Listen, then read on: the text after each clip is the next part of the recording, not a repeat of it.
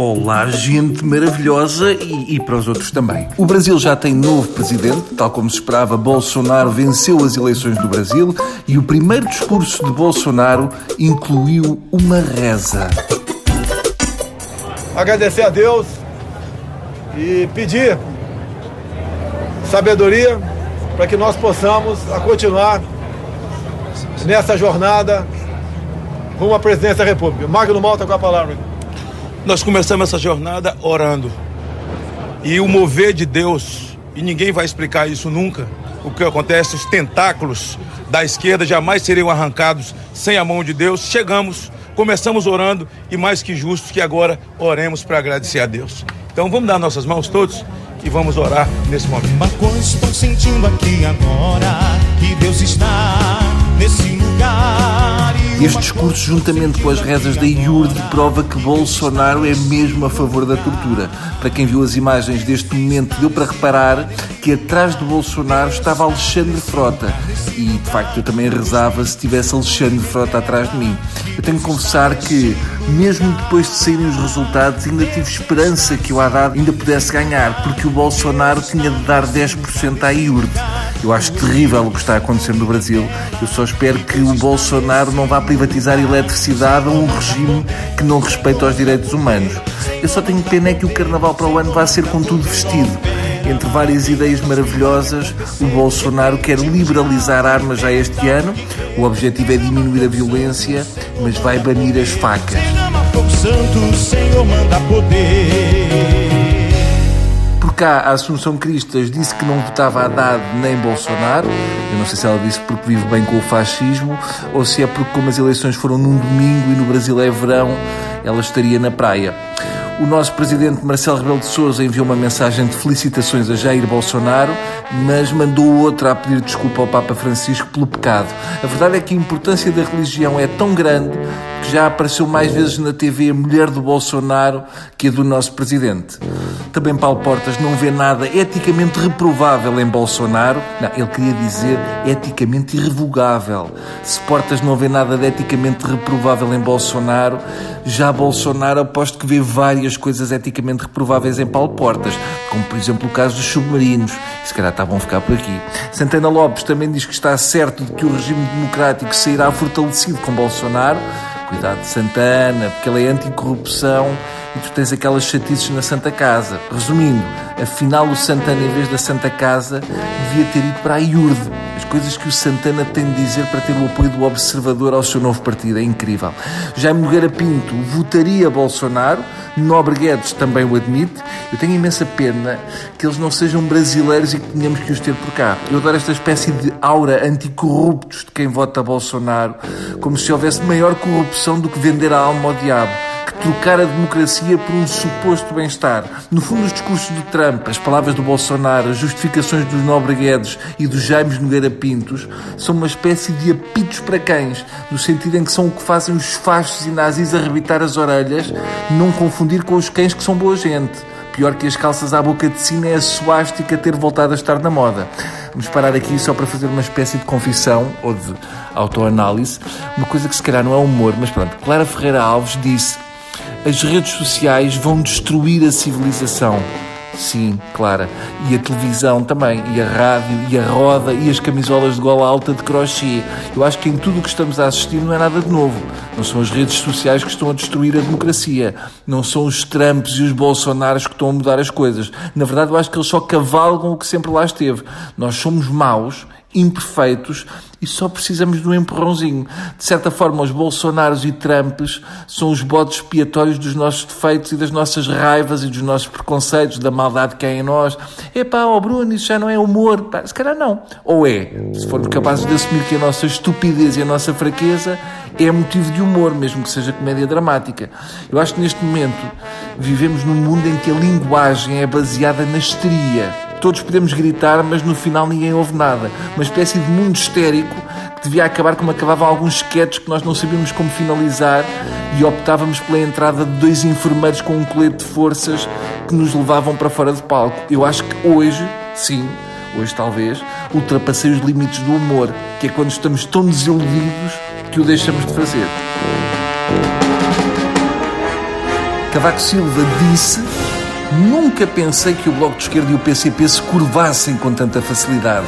O Aníbal mentalmente vive no PREC há décadas, mas preferia viver no antes de 74. Entretanto, a Assembleia da República aprovou o fim do uso de animais selvagens no circo. Boa. Tudo menos tocar na tourada. Toda a gente gosta da sua brutalidadezinha, cada um tem a sua tara. Agora, isso não quer dizer que esteja bem feito e que seja normal e que vendam bilhetes. Exemplo, uns gostam de touradas, eu gosto de sapos a explodir, mas à antiga portuguesa, não é à espanhola, que é com cachimbo. São gostos. Mas não vamos estar aqui a ofender as tradições portuguesas, porque não é para isso que a TSF me paga em picles, naprons e galos de Barcelos. Eu prefiro falar de outros animais. Depois desta decisão, há discussão se devemos ou não libertar os animais do circo. Na minha opinião, é um falso assunto. O que se devia discutir era o abate dos palhaços. Os bichos não metem medo aos miúdos. Em relação a animais no circo, eu acho parvo, sempre achei. Darwin acreditava na evolução das espécies, mas eu garanto que naquela exposição ninguém encontra uma gaivota dos Galápagos a andar de trotinete ou um tentilhão de bico dourado vestido de dançarino espanhol. O que se passa num circo não tem nada a ver com a lei natural. É espetacular, sou muito bom. Peguei num urso bravo e pus o tipo a andar de moto. E para quê? Então, quem é que se lembra de olhar para um urso no seu estado selvagem e dizer: Hum, este bicho não é mau, mas para ser interessante falta-lhe saber andar de moto e usar um chapéu parvo? Podem insistir que gostavam de continuar a ter um circo de Natal cheio de animais selvagens, de saia rodada a andar de bicicleta, como quando éramos pequenos, que não é por isso que os ursos vão deixar de preferir dar uma patada nas ventas de uma pessoa do que tocar acordeão.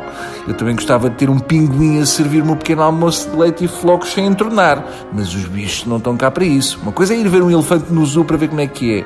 Outra coisa é ter um elefante a subir às costas de outro com uma saia de renda. Não se faz, porque os elefantes nunca esquecem. Este assunto dos animais tem a ver com a forma como nos posicionamos no mundo. Ou somos guardiões disto, ou somos só donos. Se acham que somos só donos, então bora lá abusar de tudo o que é espécie supostamente mais parva do que nós. O nosso Primeiro-Ministro António Costa continua a prometer incentivos fortes para os imigrantes regressarem a Portugal.